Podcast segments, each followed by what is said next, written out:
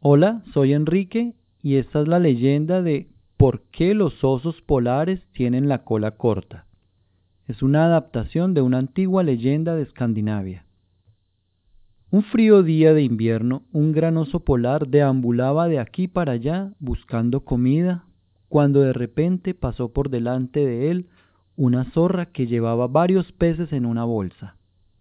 El oso estaba muerto de hambre y sintió que la boca se le hacía agua al ver el suculento manjar que la zorra se iba a zampar. Levantó la voz y le preguntó Hola amiga, veo que has tenido suerte y hoy vas a cenar como una reina. ¿Dónde has conseguido ese estupendo botín? La zorra se paró en seco y con cara de despreocupación le dijo Sencillo amigo, simplemente fui a pescar. ¿A pescar? Pero si el lago está helado.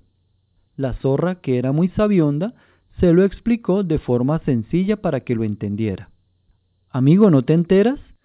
El lago está helado en la superficie, pero no en el fondo.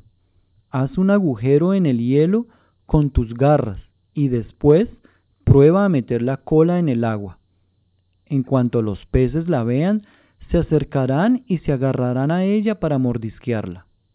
Cuando notes que han picado unos cuantos, da un tirón fuerte y ya está, comida fresca y abundante para ti.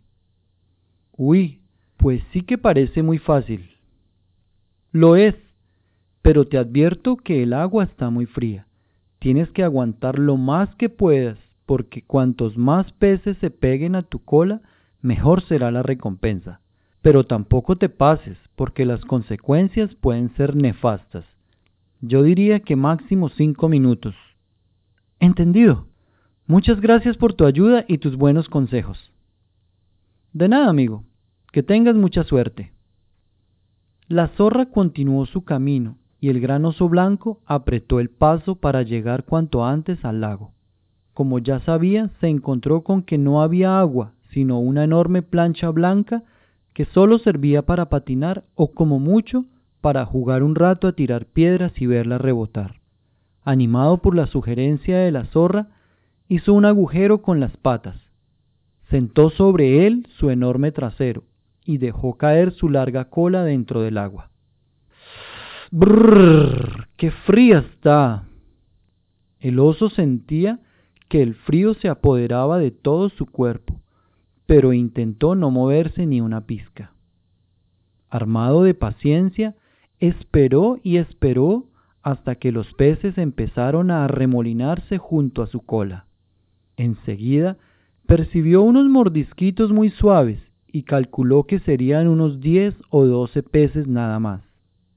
Parece que el plan funciona, pero tengo mucha hambre y necesito pescar al menos tres docenas. Aguantaré un ratito más a ver qué pasa.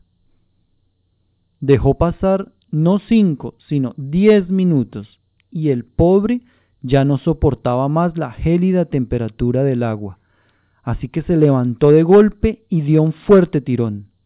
Desgraciadamente, la cola se había congelado como si fuera una estalactita de hielo, y se partió de cuajo casi desde la raíz.